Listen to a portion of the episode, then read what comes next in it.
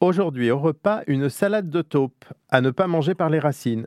Voilà une belle énigme digne du père Fouras. Qui suis-je? Eh bien, le pissenlit. C'est une plante aux multiples dénominations salade de taupe, dent de lion, florian d'or, cramaillot ou encore couronne de moine. Une plante étonnante par ses propriétés médicinales que nous verrons, mais aussi par sa vivacité culturelle.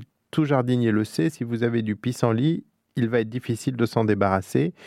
Il a une forte racine et creuser sera nécessaire pour l'éliminer. Mais c'est aussi une grande colonisatrice, comme beaucoup de plantes de cette famille, des astéracées. Et voyons ensemble les étonnantes stratégies de conquête territoriale de cette famille et de son genre éminent, Taraxacum, dit le pissenlit. Première stratégie, il faut se satisfaire de tous les terrains, secs, humides, argileux. Eh bien, tout va au pissenlit, il s'adapte partout. Deuxième stratégie, il faut maximiser la fabrication de ces graines.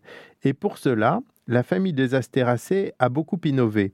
Elles ont regroupé leurs fleurs en une méga fleur qu'on appelle capitule. Car la fleur, entre guillemets, du pissenlit est en fait un regroupement de dizaines de fleurs, toutes pourvues des organes floraux permettant la fécondation et la genèse d'une graine.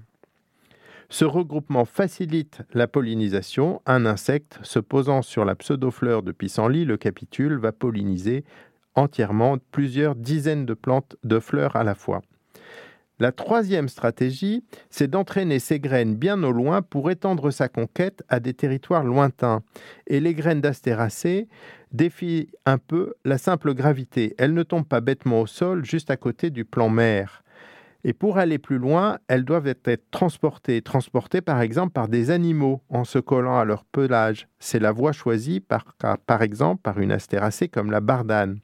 Ou alors elles doivent profiter des vents comme le fait le pissenlit grâce à sa graine très légère qui est surmontée d'un petit plumet.